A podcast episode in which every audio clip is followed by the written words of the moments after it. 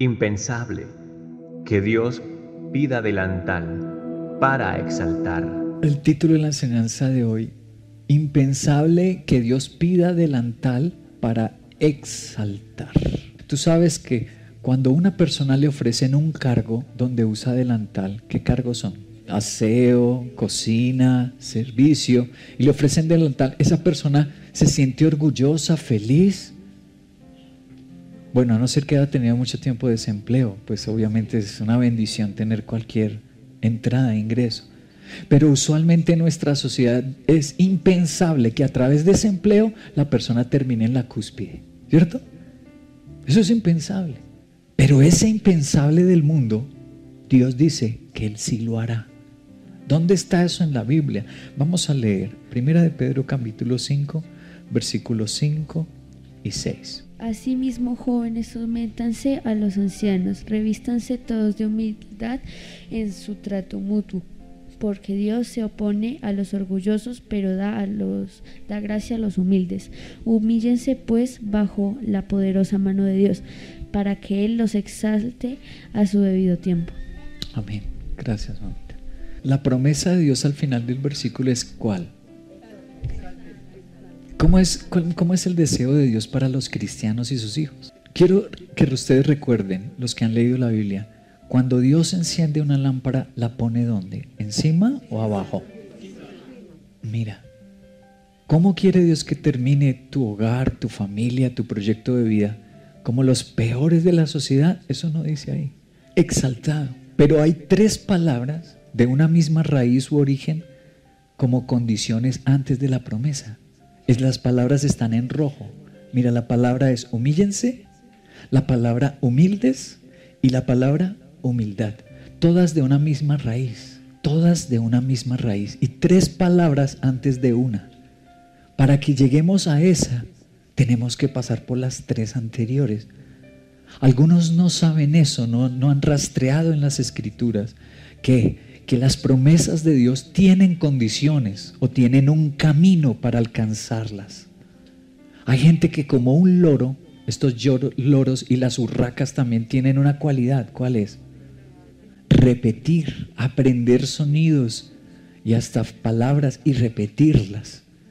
Y hay personas que parecen las urracas de la iglesia, los loros de la congregación, porque repiten, repiten, pero no transitan un camino. ¿Mm? La Biblia, para cada promesa, tiene un camino, tiene unas condiciones. Y para la exaltación que Dios le reveló al apóstol Pedro que tiene para sus hijos Dios, ser exaltados, hay tres condiciones, o una misma repetida tres veces. Humildad, humildes y humíllense. Tres veces antes de Dios exaltar a alguien. Quiero recordar cuál fue, cuál es, perdón, la Biblia, el texto escrito como Biblia, libros reunidos, más antiguos del que gozamos, del que tenemos nosotros mm, registro. ¿Cuál es el más antiguo? ¿Lo recuerdan? La Biblia más antigua, en latín, siglo V, después de Cristo. Esa es la más antigua cuando Constantinopla llegó a ser una capital, ¿cierto? Y de allí viene el cristianismo ortodoxo griego de Constantinopla, ¿cierto? Y ellos se dieron a esta tarea y tenemos de, ellos la Vulgata Latina. De la Vulgata Latina voy a leer Primera de Pedro 5.5. Aquí la tenemos. Similiter adolescentes budditi estote seoribus omnes autem invisem humilitatem insinuate. ¿Sí me entendieron? Pues es lo mismo que está ahí abajo, ¿cierto? En español. En rojo tenemos esta frase que nos importa hoy. La frase, revístanse todos de humildad. Pero en latín no dice revestir. Omnes autem invisem, que es demostrar o contagiar. ¿Por qué la diferencia y por qué al pasar los siglos el español o el griego, o no, no, digamos en el español y ahorita voy al griego, ¿por qué el griego usa revístense? cuando el otro usaba demostrar. Entonces, ¿por qué está la diferencia? Voy a ir al griego, al griego en que se escribió, porque luego encontraron el griego. ¿Cuándo encontraron los griegos? Siglo XX, a comienzos del siglo XX, en al lado del río Éufrates, en Qumran. Allí encontraron rollos del siglo I, griego, el original. Y de ahí entonces tenemos la palabra de primera de Pedro 5.5, de revestirse. ¿Cómo es en el griego? Ek, ko, bo, ba. Esa es la palabra. Ahora es una palabra muy antigua que en los registros del, del tiempo de Cristo se encuentra este término tanto en el griego clásico como en el griego koiné. El griego koiné es el griego de la Biblia, el griego que, que hablaba el pueblo. El griego clásico es el de los epicúreos, los estoicos, los platónicos, el que usaban los intelectuales, es el griego clásico. Y en las dos, en, los dos textos, tanto del griego clásico como del griego koiné, esta palabra hay registro de ella. Es una palabra extraña porque tiene un grupo poblacional único con el que se usaba ek con boma. ¿Y qué grupo poblacional es ese? Les voy a mostrar una pintura. Esta pintura es de la clase social romana y griega más baja. Se amarraban, como vieron en la pintura, con un lazo o con un cinturón de cuero. Se amarraban ese manto. Y Dios dice a su iglesia, ustedes quieren que sean ser exaltados, yo también quiero exaltarlos a su debido tiempo, pero tengo esta condición. ¿Cuál? Que se pongan él, vivan como esclavos. Así cuenten con la bendición del rey y de un rico, pero deben en su trato mutuo, en la forma de comportarse, ser esclavos así tengan las comodidades, los lujos, así sean los gerentes de una empresa, así sea el rey en, en un país. Quiero que su comportamiento y su relación con los demás, como sea, como un esclavo. Oye, eso sí que nos cuesta. Eso, eso es nuestra mentalidad de, de, como colombianos del siglo XXI nos cuesta. Yo encuentro tantas personas que lloran por sus necesidades, lloran por sus sueños, me quiero casar o quiero ser sano de un cáncer o no sé, diferentes necesidades, lloran por eso. Pero cuando Dios les llama a servir, se les pide que renuncien a su agenda, a sus planes, oye, no se comportan como un esclavo. No dicen, sí, lo voy a hacer, se ponen hasta bravos. ¿Por qué me pides eso? No me juzgues. No me critiques. ¿Han escuchado eso? ¿O ustedes mismos han respondido así? Están acostumbrados. Pues hoy vamos a renunciar y a pedir perdón a Dios por eso. Lo que te espera no es nada bueno al que se comporta de forma altiva, al que se comporta como el rey. Hay personas mal contagiadas porque, porque siguieron su corazón se acostumbraron a hacerle caso a su corazón, a la corriente del mundo. Entonces el mundo escucha a sus propios profetas, no a los de Dios, no a la Biblia. ¿Y cuáles son los profetas del mundo? No tengo trono ni reina, ni nadie que me... Pero sigo siendo el... Ah, no esclavo y hay personas que no tienen dinero, pero se gastan un orgullo. No tienen, no, no tienen dónde caerse muertos, pero son de una altivez. Respondones, soberbios, hacen su voluntad. Y uno dice, pero ¿de qué se pegan? ¿De qué, de qué se pegan? ¿De qué? Pues de lo que el mundo los contagió, de esa filosofía mundana. Mantener el orgullo, Dios dice hoy todo lo contrario, eso es impensable para el mundo. Nos dice, humíllate. Y si te humillas, yo te exalto. Vas a llevar bendiciones de rey, pero viviendo como esclavo. Vives como siervo, vives como esclavo y te doy las bendiciones de rey. Yo exalto a los que viven como siervos. Eso dice el Señor. Eso para el mundo es absurdo, tonto, impensable. Pero para Dios es su realidad con su pueblo. ¿Quieres vivir como el pueblo de Dios o quieres, aunque asistes a la iglesia, como los mundanos, depender de sus fuerzas, trabajar como una mula de carga? ¿Quieres depender de ti o de las maravillas de Dios, de los milagros y de lo sobrenatural? Si yo quiero depender de los milagros y de lo sobrenatural y del favor de Dios, tengo que hacerle caso a estos secretos que para el mundo son impensables. Ay, que yo viva como un delantal, que me humille. Voy a ir desarrollando este tema con el método socrático, es decir, con preguntas. Pero les voy a mostrar un testimonio de las montañas colombianas de la Sierra Nevada de Santa Marta de aquí en Colombia. Muéstrame, hijo, el video. Los indígenas Kogi que viven en la Sierra Nevada de Santa Marta adoran 10 dioses, pero sobre todo a la Madre Tierra, a la que le hacen ofrendas o pagamentos, como le dicen ellos, para devolverle los favores, pedirle perdón por los daños que le causan y darle gracias por la vida.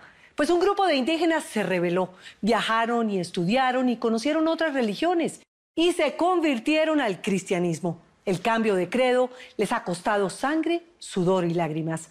Ana Patricia Torres rezó con ellos en la primera iglesia Kogi cristiana en el país. La fe para ellos mueve montañas. Ellos vinieron ya mm, sin cruzar palabras, ellos solamente llegaron, eh, eh, eh, saquearon todas las casas nuestras, de las familias y luego nos reunieron en el pueblo, en la comunidad, y enfrente de ellos me dicen, me amenazan de que, de que o abandono la fe, o morir, o salir. versículo 1.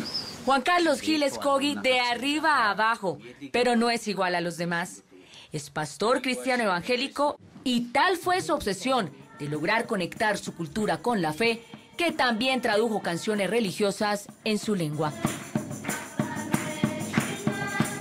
Al principio eran traducir algunos himnos antiguos que se utilizaban en las iglesias evangélicas. A medida que pasaba el tiempo, decíamos, ¿y, y por qué no algo, algo nuestro, algo propio, algo que nazca de uno mismo? Es que los primos Gil insisten en que ser cristianos no significa dejar sus tradiciones como indígenas Kogi. Estamos en, una casa tradicional de los Kogis. Llevan el pelo largo, usan la misma ropa que sus hermanos, los hombres con su tradicional mochila y las mujeres con los hermosos collares.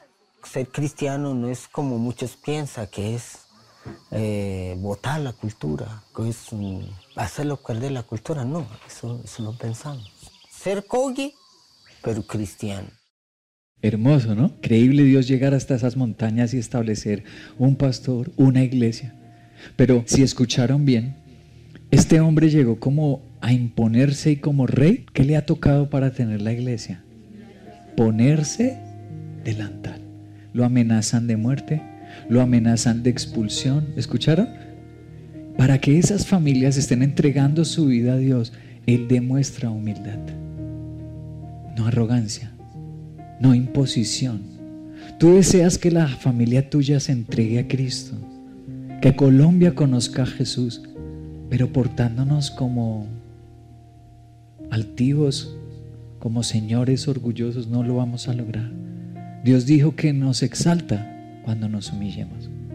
Y la palabra ek con boma es ponerse el delantal. Cuando nosotros nos pongamos delantal, la primera pregunta que hoy nos vamos a hacer para desarrollar el tema es, ¿delantal es un requisito selectivo? Porque hasta ahora estamos viendo testimonios de algunas personas, pero ¿será que este requisito es para todos? ¿O es solo para unos? Para los que quieren ser pastores. Primera de Pedro 5.5 dice, volvemos a Primera de Pedro, dice, sométanse a los ancianos y revístanse los misioneros. Ahí puedes ver en rojo la palabra. Revístanse los apóstoles. No. ¿Quiénes se deben revestir? todos revístanse, todos ekboma, todos poniéndose el delantal, todos, para que, porque Dios al orgulloso resiste, pero al humilde le da su gracia. Aquí estamos respondiendo con primera de Pedro 5. Pero los voy a llevar a las palabras más importantes. ¿Quién, ¿De quién son las palabras más importantes en la Biblia y en, en el universo? De Cristo. Vamos a Lucas, capítulo 14, versículo 11. Todo o solo pastores. O sea, ¿te incluye a ti? Sí, claro. Dice, todo el que a sí mismo se enaltece será que. Por eso vemos tanta gente en la sociedad y en las familias humillada. Se quedó sin familia, destrucción en su hogar, mucha altivez. No tienen conquistas en la iglesia, mucho orgullo. Hacen solo lo que quieren. Cuidado, tocan mi agenda. Yo ya destiné para el Señor estos días y estas horas. Cuidado, me la cambias. ¿Cómo así? Entonces eres el Señor, no el esclavo. El que se enaltece será humillado, pero el que se humilla será. ¿El que Dios humilla o el que se humilla? ¿Es diferente que Dios me humilla a humillarme? ¿En qué radica la diferencia? Lo, ah, que Dios se humille es obligado, impuesto, pero humillarse es voluntario. Pero pastor, estoy humillado, sí, por una enfermedad, le tocó. Sí, pero pastor, yo estoy humillado, sí, pero es que perdió su empleo. Hasta el diablo está humillado así. El elogio de Dios y el valor, la virtud está cuando es voluntario. Cuando yo teniendo llena la nevera, ayuno. Cuando yo teniendo un montón de compromisos, los dejo por correr a la iglesia. Pero cuando está desempleado, yo me ofrezco, pastor, le tocó, le tocó ofrecerse, porque le cerraron todas las puertas. El elogio y la virtud está cuando yo tengo todas las puertas abiertas y digo, lo de mi Señor es intocable. Las cosas de mi Señor no las cambio. Primero mi Señor. Entonces ahí la promesa me va a alcanzar porque me porté como esclavo, me humillé voluntariamente. Entonces la promesa va a venir sobre mí. ¿Seré qué? Exaltado. ¿Cuál es la canción más conocida y más famosa en el cristianismo? ¿Alguno sabe cuál es el himno o el canto más famoso en el cristianismo? ¿Lo recuerdan? Pero sigo. No, hermano, ¿quién dijo eso? Les voy a mostrar cuál es el canto más famoso.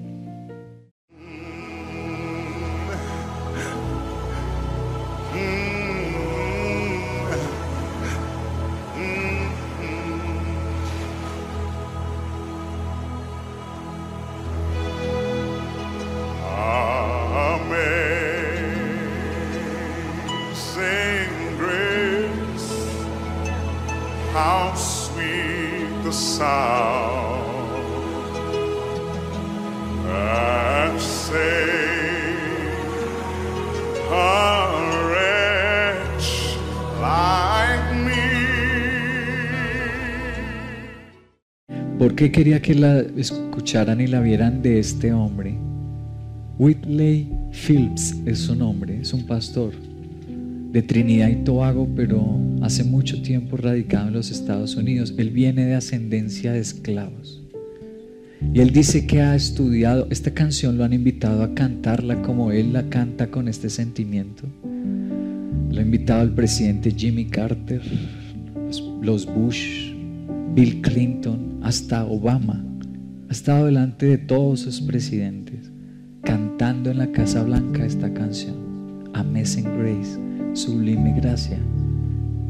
¿Y por qué es tan conmovedor escuchándolo a él? Dice que ha investigado porque en las bibliotecas del mundo dice letra John Newton. Es el que la compuso, pero melodía desconocida.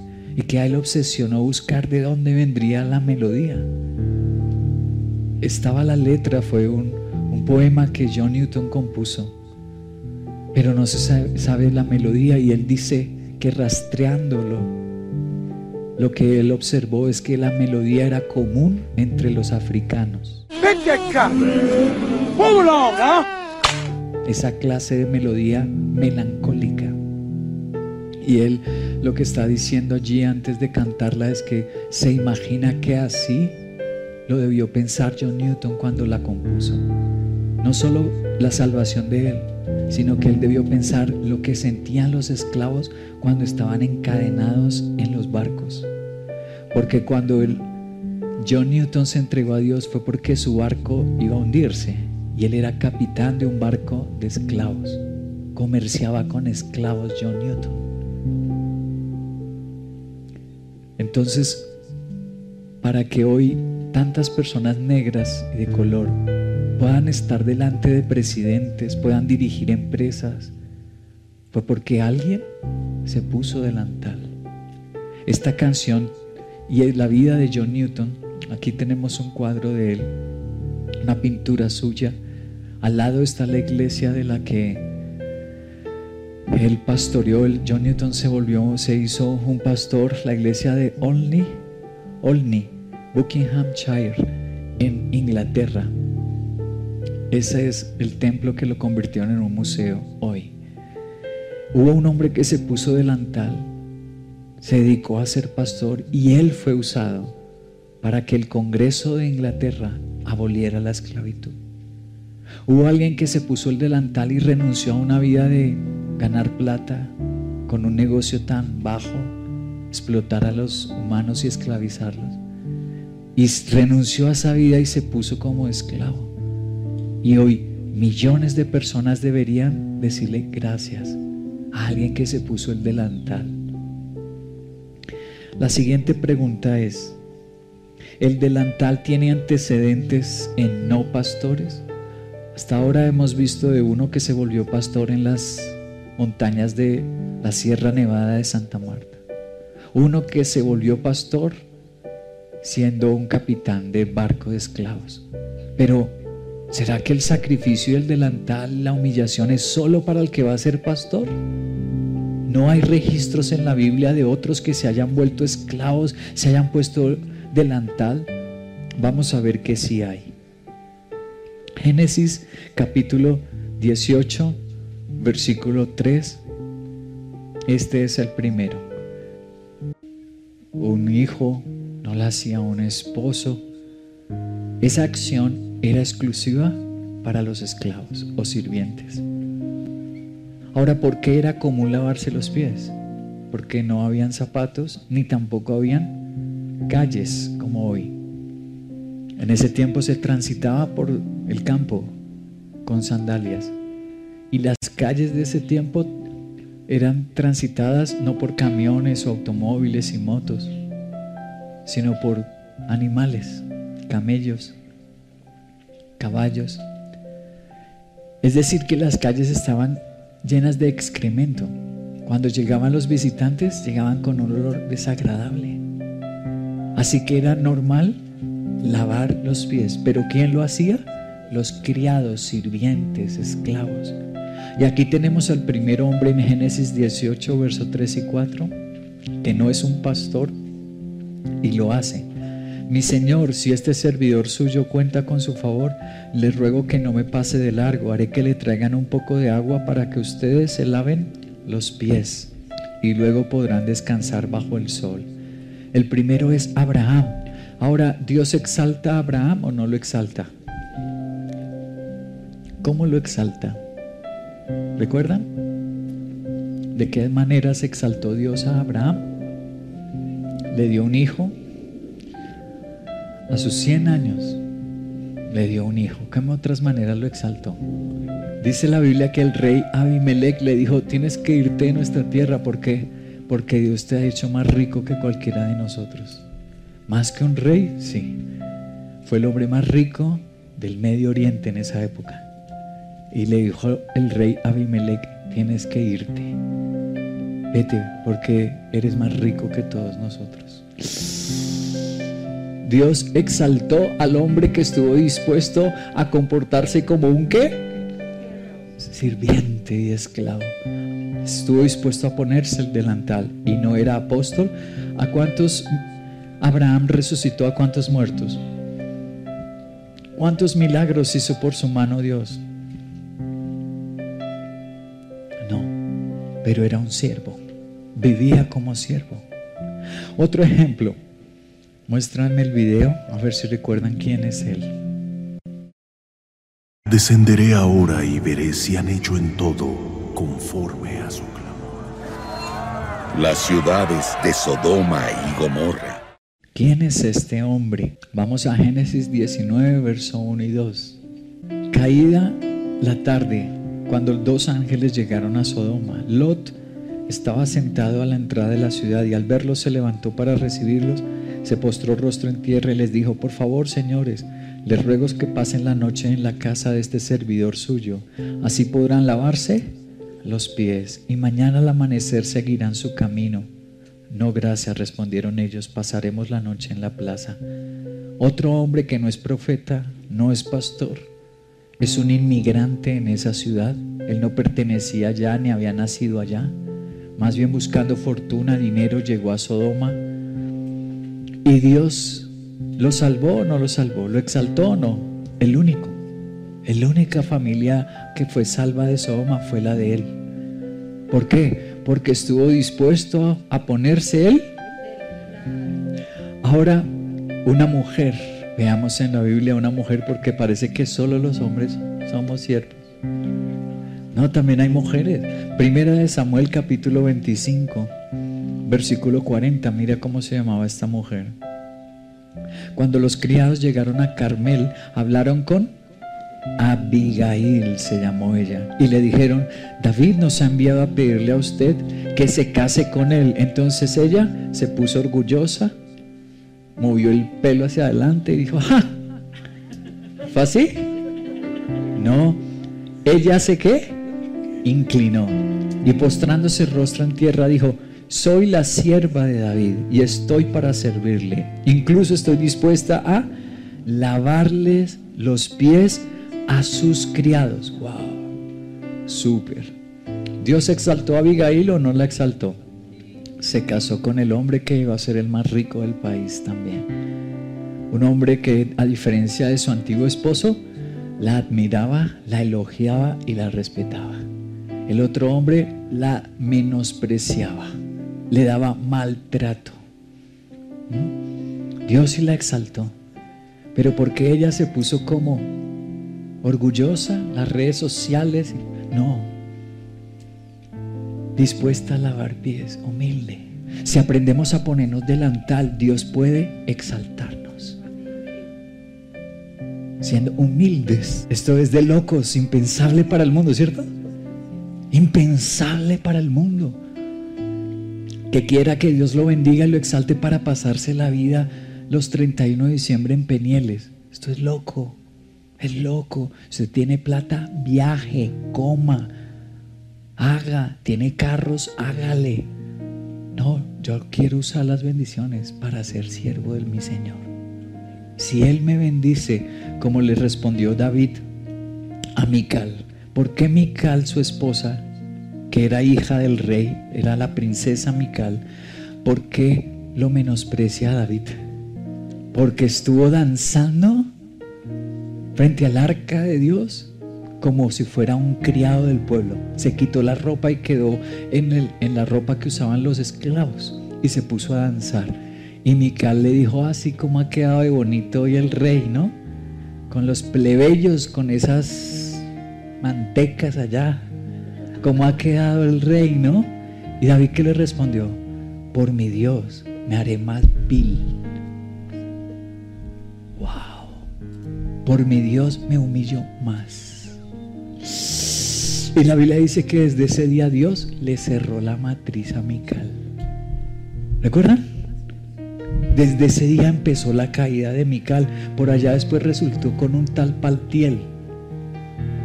¿Recuerdan que se casó con otro, el Paltiel ese? Patipelado a lo mejor sería eso. No sé bien lo que significa del hebreo Paltiel, pero creo que es como patirrajado, patipelado, algo así. Ella se fue en humillación. Y el rey David se fue en exaltación. ¿Dónde radicó la diferencia? El delantal. ¿Qué tan dispuesto estás tú a usar las bendiciones para servir, para humillarte y servir en esta tierra, Señor? Si tú me bendices, seré tu siervo, tu sierva. Estaremos dispuestos hoy a hacer el pacto del delantal. Eso para el mundo diría loco. Hagan el pacto del diamante, pacto del oro, pero pacto del delantal. Es lo que Dios nos está diciendo. Ek con boma. Pónganse el delantal conmigo y yo los exalto. Ek con. Pónganse el delantal. La siguiente pregunta. ¿Hay creyentes que rechazan el delantal? ¿Ustedes qué opinan? ¿Habrá gente que le rechaza el delantal a Dios o no? Leamos, la, la, respuesta está en la Biblia, Juan capítulo 13, versículo 3 al 8 dice, ¿sabía Jesús que el Padre había puesto todas las cosas bajo su dominio y que había salido de Dios y a Dios volvía? Así que se levantó de la mesa, se quitó el manto y se ató. Aquí dice una toalla en esta versión actual, pero en ese tiempo las toallas no existían. Es para que nosotros entendamos. Lo que Jesús se ató fue un boma. Se puso el delantal de esclavo Jesús. Luego echó al agua, echó agua en un recipiente y comenzó a lavarle los pies a sus discípulos y secárselos con la toalla que llevaba en la cintura. Cuando llegó a Pedro, éste le dijo, amén Señor, qué bonito ejemplo que nos das. Ese Pedro no era así. Dijo, ¿y tú, Señor, me vas a lavar los pies a mí? Ahora no entiendes lo que estoy haciendo, le respondió Jesús, pero lo entenderás más tarde. Pedro dijo, amén, sí, Señor. No, ese Pedro era grosero. Le dijo, no, al Señor. Le protestó y le dijo, no, jamás, nunca me lavarás los pies. Si no te los lavo, no tendrás parte conmigo. ¿Por qué reacciona Pedro así? Les voy a explicar no lo que se me ocurrió a mí. Lo que la teología, empezando desde los clásicos, concluyen el por qué reaccionó Pedro así. Voy a usar a Thomas Cole del siglo XVII, de la catedral, una de las más famosas en Inglaterra, la catedral de St. Mary. Dijo Thomas Cole en uno de sus comentarios bíblicos, lavar los pies fue un trabajo servil. O sea, no era un trabajo honroso, decoroso, era un trabajo servil. Nunca realizado por superiores a sus inferiores, sino por los inferiores a los superiores, como el sirviente a un amo. Thomas Cole nos está diciendo muy bien, es un trabajo no honroso, no bonito, es un trabajo bajo, y solo la gente baja lo hacía. Esa es la, la, primera razón por la que Pedro la rechaza. Vamos a otro teólogo un poco más actual, siglo XIX. Este es un erudito, director de las sociedades bíblicas en Escocia en el siglo XIX. Su nombre, David Brown. En su comentario bíblico dice, que laven los pies es una cuestión de rutina. Ya les expliqué que se ensuciaban fácil, Siempre que llegaban invitados le lavaban los pies. Es cuestión de rutina.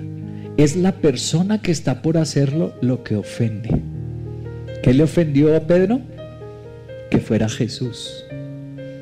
¿Por qué le ofende?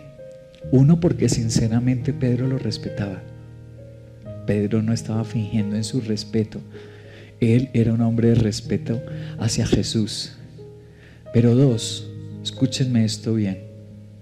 Solo una persona después de Cristo se le dio el privilegio de caminar sobre el agua. ¿Quién? El hombre se creía con pies especiales. Él, todos los apóstoles, empezó a distinguirse por varias cosas, porque Jesús lo elogió en varias oportunidades a Pedro. Porque él tuvo la fe y caminó con su maestro. Bueno, aunque un poquito y se ahogó, pero caminó. Él se sentía especial. Y fue intencional y es intencional que Dios nos dejara escrito este rifirrafe entre Pedro y Jesús. Porque Pedro se dio cuenta, si el Señor hace eso, ahora es extraño, ahí vemos la intencionalidad de Dios, que Dios todo lo tiene preparado, porque era extraño que ellos estuvieran en la mesa y no se hubieran lavado los pies. ¿Cómo estaban oliendo esos doce varones? Pescadores, arrastrados. ¿Cómo estarían esos doce varones? Dicen los teólogos, es raro. Sucedió que no se habían lavado los pies porque Jesús quería dar esa lección. Y Pedro dijo, si Él que es el Señor empieza a lavármelos a mí, a mí me toca lavárselos al Juan.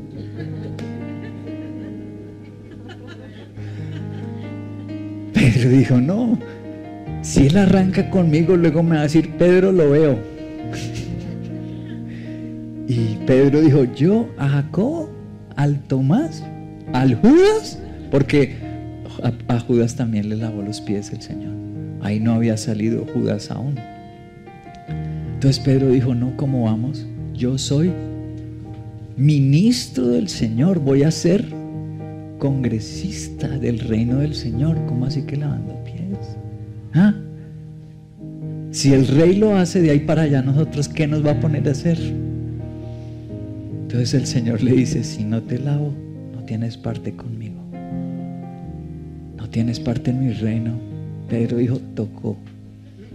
Tocó. Porque renunciar a ser ministro. La última pregunta. Dios para particulares beneficios Dios dará, perdón, Dios dará particulares beneficios por el delantal. ¿Será que si me pongo el delantal hay unas bendiciones especiales?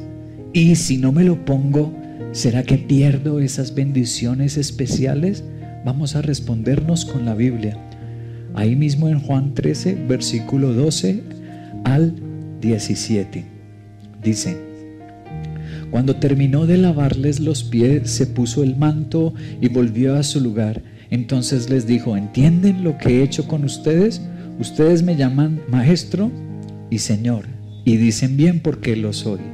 Pues si yo, el Señor y el Maestro, les he lavado los pies, también ustedes deben lavarse los pies los unos a los otros. Les he puesto el ejemplo para que hagan lo mismo que yo he hecho con ustedes. Ciertamente les aseguro que ningún siervo es más que su amo y ningún mensajero es más que el que lo envió. ¿Entienden esto? Serán tristes. Ah, Jesús dijo que terminaríamos el año con grandes si nos ponemos el delantal. Dichosos serán si lo ponen en práctica. Si este año nos ponemos el delantal, Dios promete que terminaremos con alegrías, dichosos. Empecemos a ponernos el delantal en la casa. El secreto, uno de los secretos que las personas, algunas no se dan cuenta, para que los hijos nos respeten, nos amen, no es gritar, no es golpear. Algunos no entienden este principio de haberles servido a los hijos. Servido me refiero en Dios y con Dios en los caminos del Señor. Tú no sabes que yo, por ejemplo, cuando tenía que llevar a mis hijos al discipulado porque pues hoy ellos andan solos, yo prefería cancelar citas médicas, citas con políticos, reuniones de pastores. Si mi esposa no podía llevarlos, yo voy. Pero mis hijos no fallan. Mis hijos hasta los 15 años, a todos los retiros, yo iba. Así tuviera que venirme domingo a la madrugada y viajar. ¿Por qué? Porque ya quería mostrarles el camino del Señor. Yo no, su papá no quería grabarles en la mente que el máximo esfuerzo de su papá iba a ser por regalarles una bicicleta. No, por comprarles un vestido, por darles un viaje, nunca. Mi legado y mi herencia es ver a su papá renunciar a todo y sacrificarse a todo por ir a buscar al Señor y llevarlos a ellos a los brazos del Señor. Este es un principio que Él nos enseñó. Él dijo que lo hiciéramos y Él nos exaltaría y tendríamos dicha, felicidad. Nos traería la familia felicidad, pero hay que ponernos el delantal y a veces no es fácil. Porque los profetas del mundo nos ensucian, nos manchan la mente. Pero es que todo el día trabajando, pero es que eh, estuvo el día difícil, pero es que ayuné y llego a la casa y está esperando mi TV grande, mi cama. Esposa dice, oye, ayúdame. Delantal. ¿Y tú esperabas? Ramas de olivo, uvas en la boca. ¿Cierto? Nos enseñaron mal. Que tú eras el rey. Por eso Dios no puede exaltarnos. Cuando aprendamos que aunque estuvimos cansados, exhaustos, ayunamos y llegamos a la casa y servimos. ¿Qué necesitas? ¿En qué te puedo ayudar? Y nos ponemos delantal. Entonces Dios exalta. Dios engrandece. Por eso hoy vemos tantas mujeres bendecidas en la sociedad, como Abigail. Tantas mujeres siendo llamadas por el Rey, por Jesús, a cargos honorables. ¿Por qué? Por su humildad. No es que sean superiores en coeficiente intelectual a los hombres, no es que tengan más fuerza física y aguanten más que los varones. Es que Dios al que es humilde lo exalta. Le da gracia. Este es un secreto que al mundo le parece tonto, impensable, pero es nuestra llave para abrir tesoros de las promesas. Humillémonos. Termino con la historia de un país, el más grande de África. ¿Cuál es el país más grande africano? Uganda. No. Etiopía. No. No, no, no sigamos aquí. Aquí me quedo y los dejo pelados. Empiezan a pagarme. Les voy a mostrar en el mapa cuál es el país más grande de África. Ahí lo tenemos. Ahí lo tenemos. Argelia es el país más grande de África. Y bueno, lo paradójico es que es el más grande, pero la mayoría del país es desierto, porque está el desierto más famoso del mundo. Muéstramelo, hijo. Ese es el desierto más grande del mundo, que se ve desde el espacio cuando los humanos salen de, de la atmósfera terrestre, se ve el Sahara. Allá en Argelia queda el famoso desierto del Sahara. Ahora quiero contarles algunas particularidades de Argelia. Por ejemplo, ¿cuál es el idioma de allí? Es el árabe. La mayoría del pueblo es musulmana. En, en Argelia, la mayoría es musulmana. Otra particularidad que nos, nos asombra, a mí me asombra, el teólogo tal vez más prestigioso, antiguo y clásico que se sigue estudiando hoy y famoso era de allá. ¿Quién? Agustín de Hipona, era de allá, de una tribu indígena, los bereberes, ese no se me olvida porque tiene nombre de, de marcianos, berebere, ¿cierto? Esa tribu, de allá viene, de allí viene Agustín de Hipona. Eh, ¿Cómo llegó el Evangelio allá? Aunque es pequeño el cristianismo, pero hay iglesias que lograron penetrar y que aún subsisten del cristianismo. Se van a asombrar quién fue la persona y cómo fue que logró establecer iglesias allí. Muéstrame el video, hijo. Así que en mayo de 1879 decidió que no podía entregarse a la pintura y seguir buscando el reino de Dios. Aunque seguiría pintando, ya no se dedicaría a ello como su vocación principal.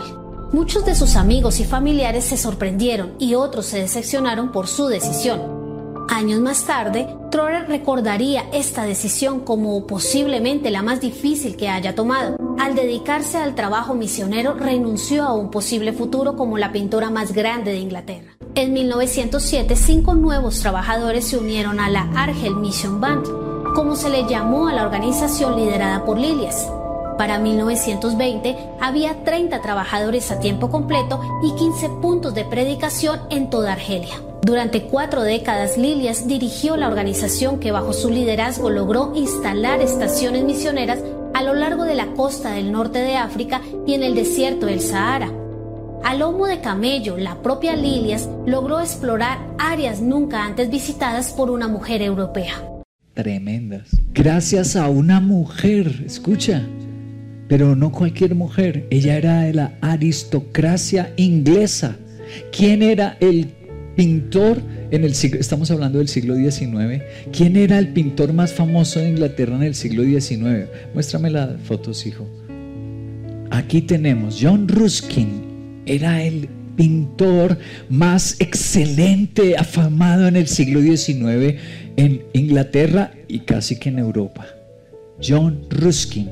Y él fue el que descubrió a esta mujer, Lilias Troder Lilia Stroder cuando era una adolescente vio una de sus pinturas que su mamá se las mostró en un hotel donde él estaba hospedado y la familia de ella también porque eran de la aristocracia, eran muy adinerados. Le mostró unas pinturas y John Ruskin la apadrinó y dijo, ya será mi discípula.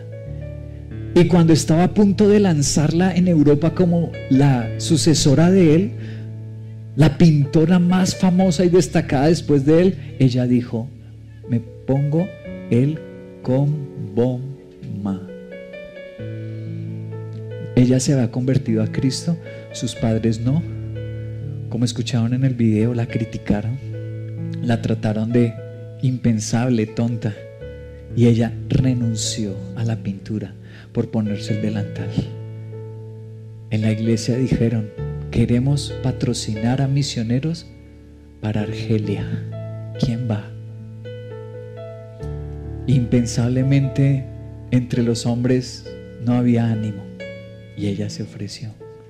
La que iba a ser la pintora más famosa, la discípula de John Ruskin. Y dijo, yo. Y gracias a ella, el pequeño número de cristianismo que hay en este país de África es gracias a ella. Fundó iglesias cruzándose el Sahara al lomo de cabello. Por eso Dios la exaltó. A esta mujer, Lilias Trotter. Portar lo difícil, lo adverso, lo grande, aún lo doloroso. Con Dios todo puede cambiar. Misión Veracruz, porque con Dios todo puede cambiar.